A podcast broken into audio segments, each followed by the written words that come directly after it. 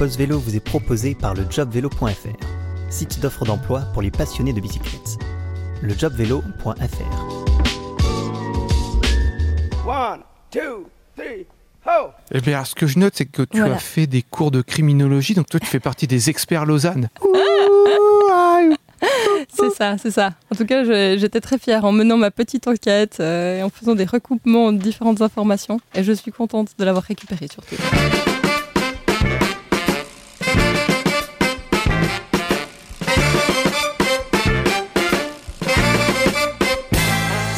Monde, vous écoutez Pause Vélo, c'est l'épisode numéro 132 et cet épisode sera consacré au Pro Vélo Info numéro 61.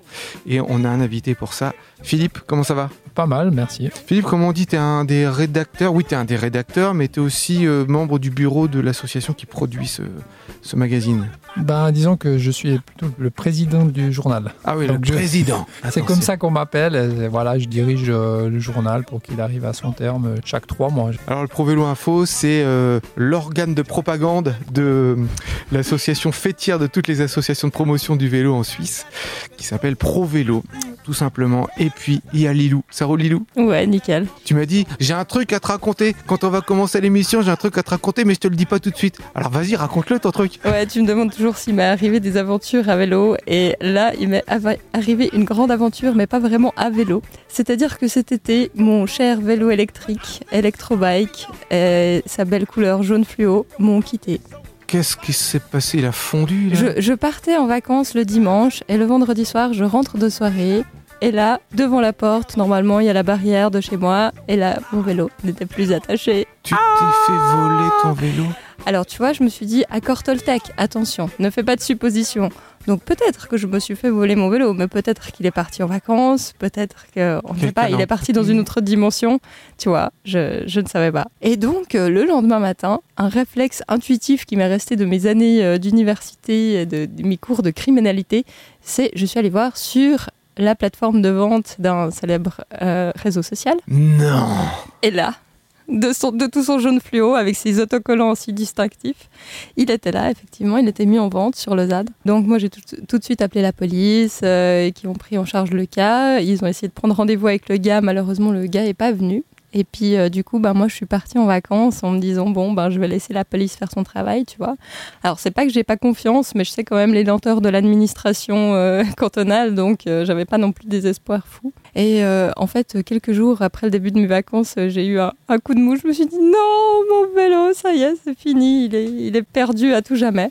Et là, j'ai écrit un email à tous les magasins de vélos de Lausanne pour Ouais. dire s'il y a quelqu'un qui vient acheter un chargeur. Parce que évidemment le vélo était vendu sans le chargeur, un vélo électrique, mais sans chargeur. Que, voilà, c'est le gars disait ça, qu'il hein. avait que son chargeur était défectueux, évidemment. Et puis euh, du coup j'ai écrit pour ça, pour demander que si jamais il y avait euh, quelqu'un qui venait acheter un chargeur de cette marque, euh, il, il me con- enfin il contacte ou il me contacte ou il contacte directement la police. Et puis quelques minutes plus tard j'ai eu la réponse. Effectivement il y avait quelqu'un qui l'avait racheté donc sur la plateforme en ligne et puis qui est venu euh, dans le magasin de vélo et du coup ben, la police est intervenue et puis euh, et puis voilà mon vélo est revenu à moi. Donc c'était euh, voilà une histoire extraordinaire qui m'est arrivée.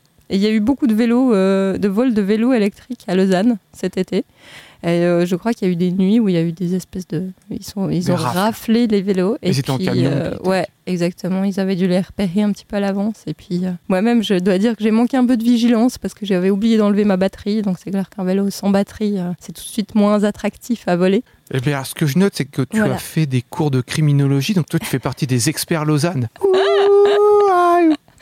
C'est ça, c'est ça. En tout cas, j'étais très fière en menant ma petite enquête euh, et en faisant des recoupements de différentes informations. Et je suis contente de l'avoir récupérée surtout. Mais alors, euh, du coup, la police, elle a eu le vélo avec le mec qui l'a racheté, donc ça n'est pas le voleur. Exactement. Est-ce que tu sais s'ils ont réussi en passant par le client à remonter jusqu'au voleur? Alors je sais qu'en tout cas, euh, au moment où je suis allée récupérer mon vélo, ils n'avaient pas encore mis la main sur le voleur. Mais en tout cas que l'enquête continuait. Et normalement, je devrais être plus ou moins être tenue informée, mais euh, voilà, on sait de nouveau comment ça marche. Donc euh, comme j'ai moi, je suis plus victime, j'ai retrouvé mon vélo, tout va bien.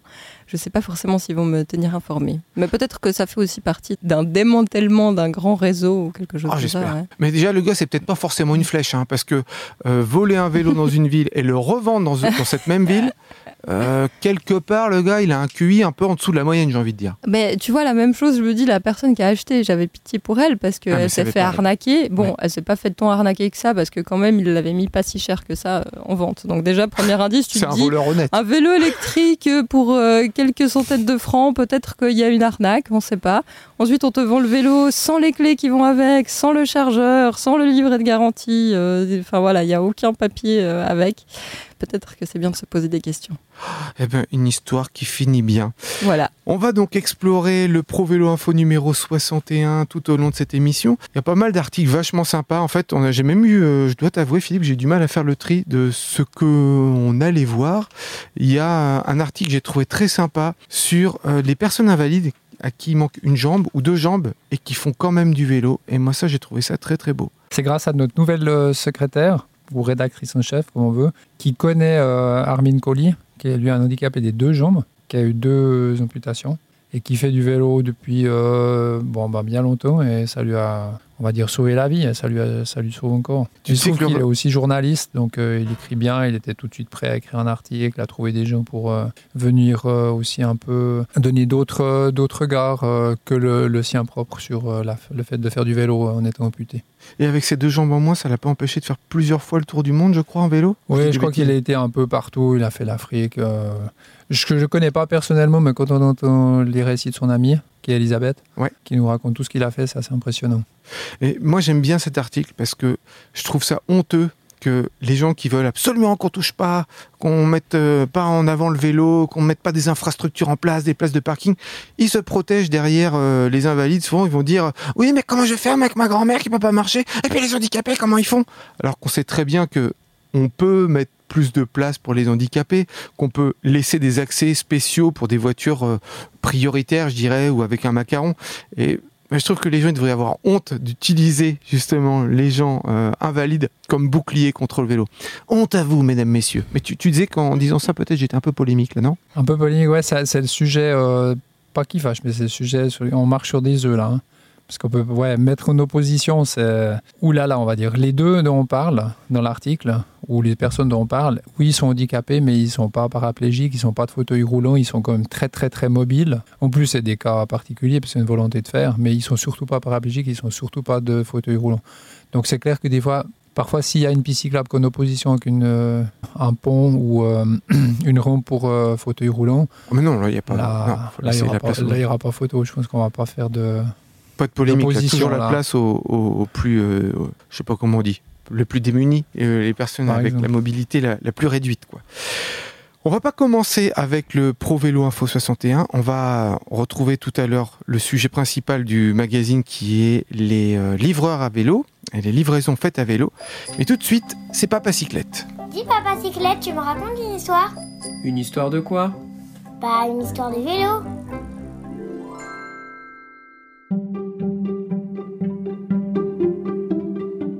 Les petits trucs de papa cyclette.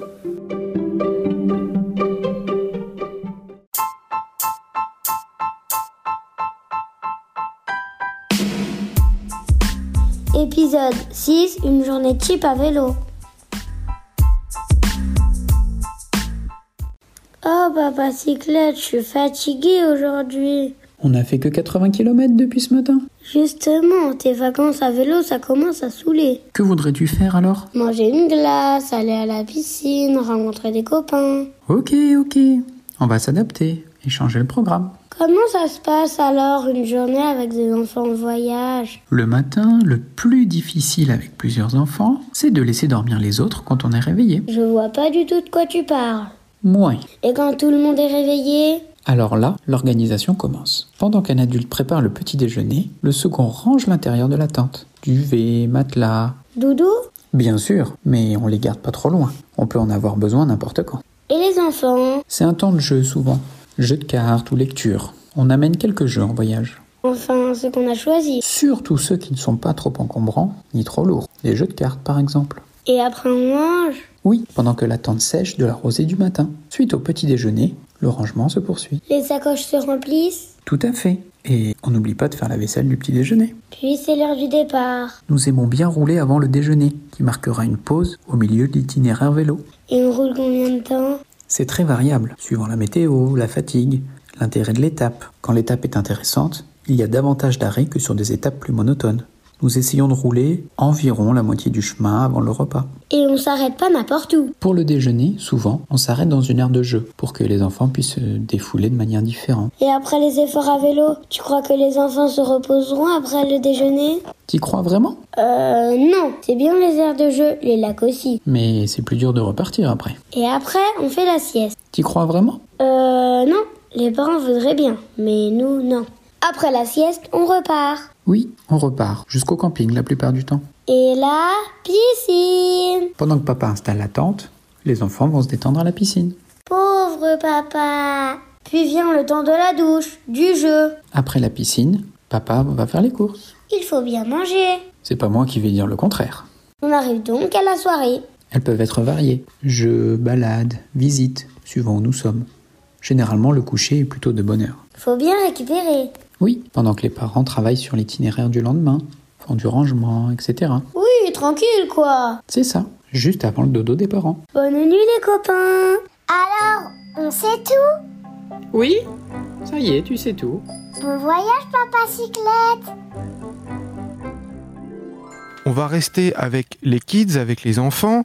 Il y avait un article à ce sujet euh, que j'ai trouvé vraiment pas mal dans le Pro Vélo Info 61 Lilou. Et oui, vous connaissez la Critical Mass, évidemment.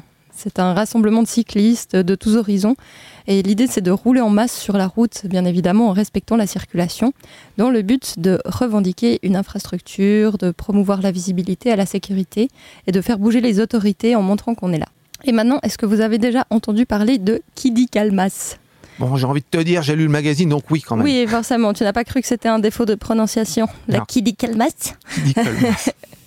Donc c'est la même chose que la Critical Mass, mais avec et pour des enfants. Euh, je pense que vous avez remarqué comme moi, et puis euh, les chiffres le montrent également, il y a une grande augmentation des cyclistes, euh, surtout avec la période de Covid, et notamment dans les villes. tout. Du coup, il y a aussi plus de gens qui transportent leurs enfants sur leur vélo, on voit des sièges enfants, des remorques, des vélos cargo. Et il y a aussi euh, plus d'enfants qui circulent à vélo, ou en tout cas beaucoup de parents qui aimeraient encourager leurs enfants à rouler à vélo, mais qui sont concernés pour des questions de sécurité. Parce que, en effet, si on regarde les statistiques, alors il n'y a pas grand-chose comme statistiques sur les enfants à vélo, mais j'ai quand même trouvé, par exemple, euh, en France, en 2017, euh, 54% des accidents graves en tant que piétons et cyclistes, ce sont des enfants de 0 à 13 ans. Ah oui, Donc, ils représentent la majorité des accidents graves en termes de piétons et de cyclistes. Effectivement, il y a beaucoup moins de visibilité euh, quand ils sont sur la route. Enfin, je pense que moi, même si j'avais des enfants euh, à partir d'un certain âge, euh, enfin jusqu'à un certain âge, je les laisserais pas aller sur la route parce que ils sont simplement trop petits, quoi. puis peut-être moins prudents, ils ont moins les réflexes, ils voient moins d'où d'où peut venir le danger aussi. Ouais, tout à fait. D'où la Kidi Kalmas, qui est un événement qui est tout nouveau. La première édition a eu lieu à Genève en mai 2022 et il y aura euh, de nouveau une deuxième édition en 2023 parce qu'il y a eu un certain succès euh, à cette manifestation. Il y avait environ 900 personnes, euh, enfants et parents confondus, et les autorités genevoises étaient présentes également. Et donc là, le groupe revendique un réseau cyclable continu et sécurisé, des quartiers sans voiture et une généralisation du 30 km/h en ville pour sécuriser pour les enfants. Ouais, J'avoue que je trouve ça super, la Kidi Colmas, parce que euh, j'ai jamais été vraiment à fond pour les pistes cyclables, parce que moi j'ai l'impression que je suis fluide, euh, j'ai pas peur d'être sur la route. Mais depuis que j'ai ma fille, ah bah il y a plein d'endroits où je me dis bah non, je peux pas l'emmener. Ouais, ouais, c'est Moi j'ai pas peur, mais en étant euh, papa, Ouais. à ma gamine de 6-7 ans là, bah je peux pas l'emmener partout. Et c'est là que je comprends qu'il y a besoin d'aménagement et qu'il y a besoin aussi de Kidi Colmas, de dire attention, il peut y avoir des enfants quoi. Tout à fait. Et vous retrouverez l'article complet en page 7 du dernier numéro de Pro Vélo Info. Alright. Et dans le Pro Vélo Info numéro 61, on trouve aussi une rubrique qui revient tout le temps, c'est Je pédale à. Et on apprend comment on fait du vélo dans d'autres villes à travers le monde. Et ben cette semaine, c'est Beyrouth. C'était une journée d'été de 2016, chaude et humide, dans une banlieue montagnarde de Beyrouth. Il était 17h15. Je venais de quitter le travail et je revenais chez moi à vélo, comme chaque jour. Mon parcours incluait une forte montée d'un kilomètre sur un axe routier principal. Je longeais des magasins, des restaurants et une station à essence. Les travailleurs de cette station, probablement du Bangladesh, s'étaient habitués à me voir. Ce Libanais qui, inexplicablement, cas unique, faisait du vélo sur cet axe routier. Pourquoi cet homme-là se torture-t-il à ce point-là devait-il penser. Je pédalais à contresens, pour ce que je considérais être une meilleure sécurité routière. Les voitures roulaient vite. Bien évidemment, il n'y avait pas de bande pour vélo, ni même un trottoir. Je roulais sur le gravier, entre l'asphalte et les canaux d'égouttage secs en cette saison. J'étais en sueur. Mais je me réjouissais de cet exercice sportif. Cette montée était un pur plaisir. Ce jour-là, un travailleur migrant qui se tenait momentanément à côté d'un camion de marchandises m'aperçut. Et alors que je passais devant lui, il s'adressa à moi en hurlant ⁇ Je te donne le prix d'un ticket en transport public !⁇ Il avait pitié de moi. En effet, voir un cycliste dans certaines banlieues de Beyrouth était l'équivalent de voir un extraterrestre. Et pourtant, mes deux années de cycliste au Liban furent parmi les meilleures. La transition au vélo n'avait pas été simple. En 2014, j'avais évoqué cette possibilité avec mes parents autour d'un déjeuner de dimanche en famille. Ils ne m'avaient pas pris au sérieux. À Beyrouth, on ne fait pas de vélo dans le trafic. En 2015, mon Piaggio MP3 tomba en panne et l'atelier de réparation ne pouvait le réparer, vu le modèle. Après deux semaines sans mon scooter, je décidai d'acheter un vélo, un Trek 9. Les matins étaient faciles. Mon appartement était situé au-dessus de là où je travaillais. Donc, je descendais en vélo au travail. Mais retourner à la maison était un défi. Les premiers mois, j'estime que je pédalais seulement 20 à 30% de la montée, et je marchais le reste du parcours. Mes collègues du travail me dépassaient en voiture, faisaient des gestes d'encouragement, et, surtout, se demandaient quand j'allais jeter l'éponge et abandonner mes plans insensés. Mais une année plus tard, j'avais acquis une très bonne forme, et je pouvais pédaler la forte montée d'un kilomètre sans poser le pied à terre. Dans la ville même de Beyrouth, il y a passablement de cyclistes. Une bonne partie de la ville est en plate. Mais rares sont les personnes qui font du vélo au quotidien pour se rendre au travail. La bicyclette est utilisée pour le sport ou le plaisir. Et encore plus rares sont celles et ceux qui osent s'aventurer en vélo dans les banlieues montagnardes, qui ne disposent d'aucun aménagement pour les cyclistes. Quant aux bandes cyclables, elles sont inexistantes à Beyrouth, à part deux courts tracés de quelques centaines de mètres chacun. Ces deux bandes furent inaugurées en fanfare, en 2017, par le Premier ministre Hariri, avec un appui financier de l'ambassade de Suisse, à hauteur de 10 000 francs suisses. Je me dis que les autorités auraient pu établir une dizaine de bandes cyclables avec ce montant. Hélas, ces deux aménagements sont rapidement tombés en désuétude. Sans une culture du respect du cycliste chez les conducteurs et conductrices de voitures, le risque d'accident demeurait élevé, même sur ces pistes. Et surtout, elles ne faisaient pas partie d'un réseau, s'interrompant brutalement. Comme notre système politique démocratique, ces bandes étaient surtout symboliques. On y pédalait pour une ou deux minutes, puis on replongeait dans le chaos de la circulation routière. Aujourd'hui, la communauté des cyclistes essaie de se mobiliser pour être davantage prise en considération. En 2018, j'ai déménagé à Genève avec ma famille et avec mon vélo Trek pour un nouveau travail. Le vélo est mon principal moyen de déplacement. Mais après 4 ans à Genève, mes jambes ont perdu de leur masse musculaire et je suis moins en forme. Genève est trop plate je ne ressens plus la relaxation que me procurait un exercice quotidien très intense. La chose qui me manque le plus du Liban, outre ma famille et la cuisine libanaise, c'est de pédaler un kilomètre en forte montée, quotidiennement. Même si c'était dans des conditions périlleuses. Wissam El Salibi.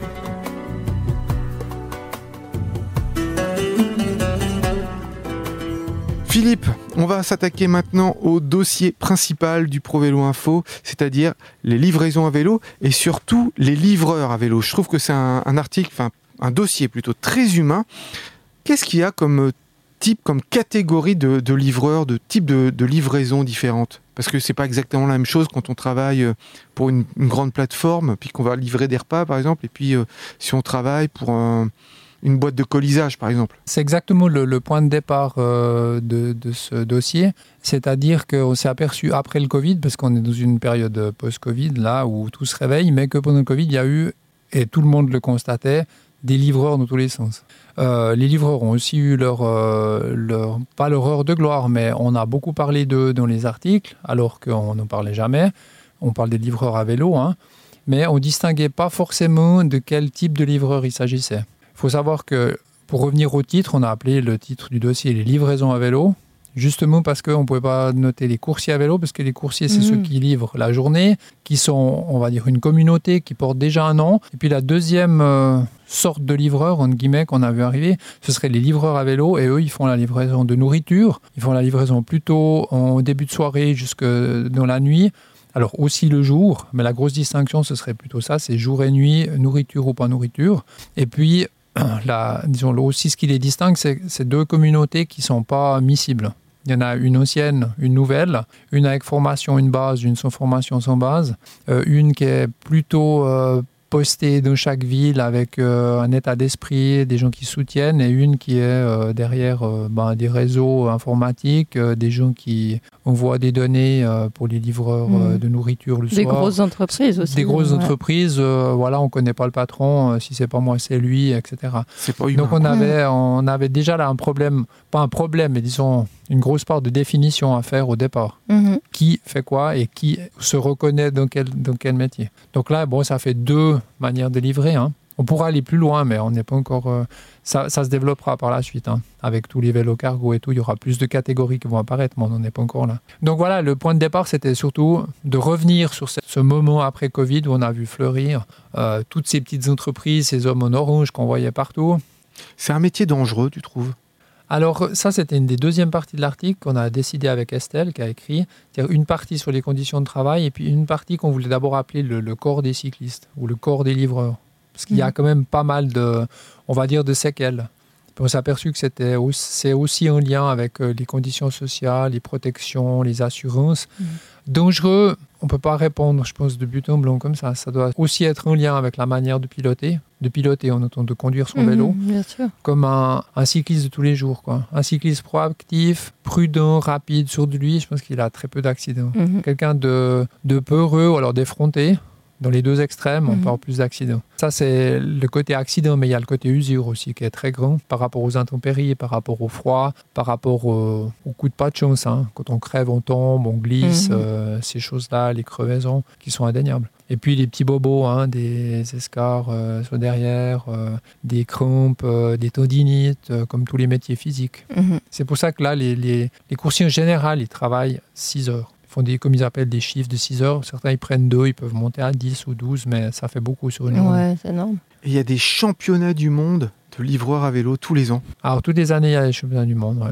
Et je crois qu'il y a un gars du coin là qui a été champion du monde il y a pas longtemps. Il y a eu beaucoup de Lausannois qui, qui ont, qui ont gagné ces championnats. Bah du oui, monde. il y euh, a plusieurs des épreuves. côtes que- Ouais, c'est clair. Oui, on a bon entraînement, hein, ça c'est clair. Mais je t'avoue, je sais pas à quoi ça ressemble ces compétitions-là. J'imagine qu'ils doivent y euh, ils doivent livrer des trucs le plus vite possible sur des circuits. Je, je sais pas trop. Il y, a en fait. trois, il y a trois types de compétitions. Il y a en général une compétition de côte ou de puissance. Donc on va le plus vite possible d'un point à un autre. Une compétition de sprint à plat, on va côte à côte, deux par deux ou seul, et puis on va le plus vite possible sur 200 mètres. Ça c'est sur la puissance, l'accélération. L'autre, il est un peu plus sur la résistance. Quand on fait la montée, c'est un peu plus long. L'épreuve phare, c'est comme une course d'orientation, c'est-à-dire qu'on donne euh, au départ une liste de postes. Mhm. Il faut amener des paquets d'un poste à l'autre ou d'un poste à un autre poste, prendre des choses et puis on doit se repérer puis faire, disons, c'est en même temps le mollet, en même temps le, Ah, le être Mhm. assez judicieux de bien choisir si je dois aller de B à A, de C à Z, de K à L. Ah, le trajet que- plus rentable. voilà. Mhm. Je pense que ça ressemble en quelque sorte un peu à la course d'orientation. Donc si on court dans sa ville, on est mieux. Si on a le physique, on peut un peu pallier les, les petites erreurs peut-être. Et c'est vrai qu'il y a beaucoup de, de Suisses, notamment Lausannois, qui ont été champions d'Europe, champions du monde. On peut rappeler qu'en 2013, il y a eu les championnats du monde à Lausanne et qu'on a vu venir euh, des gens du monde entier à Lausanne. Ouais. C'est génial cette compétition-là. tu sais où sera la prochaine? Non, alors ça, je suis pas au courant. Et puis il y a, il y a un truc qui, qui n'est pas dans, dans, dans l'article, mais que je trouve sympa. On parle de plus en plus de la livraison du dernier kilomètre. Tu peux nous en dire un mot ou deux? En fait, le dernier kilomètre serait à faire par le, le, le vélo. Donc, en auto, si on fait, on envoie un paquet pour un exemple simple, hein, Genève-Lausanne. On fait vélo des Avouchés à la gare. On met dans un, le paquet dans un compartiment particulier dont seuls les coursiers et les gens qui travaillent au CFF ont les clés. Le paquet voyage tout seul et à l'arrivée, un autre coursier le prend sans avoir euh, affaire à quelqu'un. Il va tout de suite le chercher dans le compartiment, il le prend et il l'amène où il faut. Voilà, le paquet aura fait 70 km, mais il aura fait 2 fois 5 à vélo et 60 en train. Bon, c'est pas tout à fait le dernier kilomètre, mais ça veut dire que la livraison et la prise en charge, elle est faite à vélo. Après, une il peut y avoir une sacrée grande logique. distance entre deux. C'est une sacrée logistique. euh. Oui, alors c'est vrai que la, la technique et puis les moyens de communication, voilà, Natel et tout, Mhm. il y a un côté un peu. On va d'un côté vers l'écologie parce qu'on se déplace à vélo et tout, mais là, on est dépendant complètement de- l'informatique euh, de communication. Mhm. Dans le dossier, là, je suis en train de tourner les pages, on a mis une photo de ceux qui sont les dispatchers, comme on appelle. Ah oui, qui sont devant des écrans. une- ouais. Ils sont devant deux écrans. euh, Comme des traders, tu sais, avec des, des A3. colonnes et des lignes et tout. Et là, bah, c'est toutes les livraisons qu'ils ont en route. Et ils essayent, comme on faisait dans les compagnies de taxi à l'époque, de repérer le coursier qui est le plus près pour prendre la course suivante pour pas qu'il fasse des kilomètres inutiles. Même s'il y a un par Arnaud pour livrer, on essaye d'anticiper savoir s'il n'y a pas quelque chose à prendre à Renon qui est dans la banlieue de Lausanne sur l'ouest, plutôt que le courrier B qui est parti vers l'ouest. Euh, Sur l'est, on repère qu'il a peut-être quelque chose à prendre en revenant. Donc là, les dispatchers dispatchent, c'est-à-dire donnent les courses les unes après les autres, en fonction de la position des cyclistes dans la ville. Ça fait penser à l'épreuve, la troisième épreuve dont tu parlais dans les championnats du monde de, de livreurs, où il faut voir quel euh, déplacement serait le plus rentable. Je me demande s'il n'y a pas un, un espèce de logiciel, un truc en maths à creuser, en géométrie, euh, s'il n'y a pas un logiciel les, qui les taxis lausannois, avant, ils fonctionnaient comme ça, c'est-à-dire qu'on donnait les courses euh, Mhm. par appel. On disait, voilà, euh, vous allez là-bas, ou on téléphonait à des gens, ou on appelait par des ondes, et puis celui qui était prêt. Mais maintenant, répondait. Mais maintenant, c'est un ordinateur qui fait ça et il dispatche les courses sans qu'il y ait de, de personnes physiques qui, qui donnent les courses, que tous les taxis sont repérés sur une grille. Mhm. Ce que ne font pas encore les, les coursiers. Ah, Ils on ont les presque utiliser Ça viendra peut-être. ouais. Bon, après, eux, ils ont aussi, c'est pas tout le temps des personnes à transporter. C'est-à-dire que des fois, c'est des poches de sang, des fois, c'est des documents officiels pour des avocats, Mhm. à mater de, de donner de main propre ou main propre, des fois, c'est des documents bancaires. Donc, il faut savoir vraiment où aller, puis qui emmener, et puis qui peut faire ça et quand. C'est toute euh, une gymnastique, on dira. On va vous proposer une nouvelle rubrique dans Pause Vélo en partenariat avec lejobvélo.fr. Vous avez envie de travailler dans l'univers du vélo? Eh ben, sachez que ça embauche. Et voici un exemple de quelques propositions d'emploi. En ce début de mois d'octobre 2022, voici quelques offres d'emploi qui pourraient vous faire rêver. Tu veux être adjoint responsable dans un magasin vélo Dayak te propose de les rejoindre pour innover et aider la vente à se développer. Ça se passe à Grenoble. Tu es mécanicien vélo électrique, les vélos Fratello ont besoin de toi. Tu seras en contact avec les clients et feras les réparations dans une boutique à taille humaine dans la région de Lyon. Tu aimes le vélo, tu aimes écrire, tu gères bien Excel, alors deviens assistant en web marketing pour Bike Concept, agence digitale de vente de cycles en ligne. Où que tu sois, tu peux postuler à cette annonce 100% télétravail. Vous pouvez consulter ces annonces et des dizaines d'autres et même postuler directement sur le site lejobvélo.fr.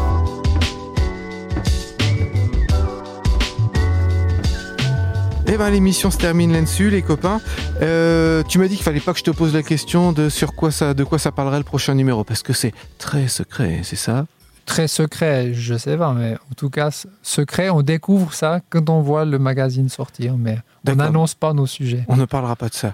Tu as une grande fierté aussi. Des fois, tu, tu entends des gens euh, dans la rue comme ça qui parlent. Et puis des fois, ça parle du magazine.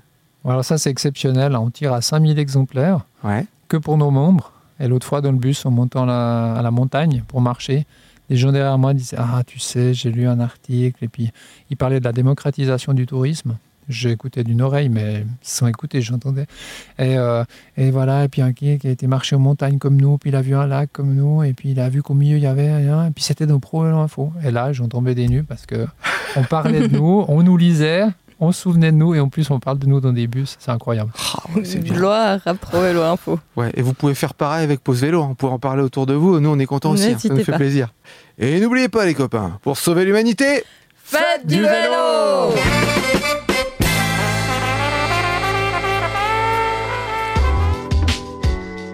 Vous avez écouté Post Vélo avec lejobvélo.fr, le site d'offres d'emploi pour les passionnés de bicyclette. lejobvélo.fr,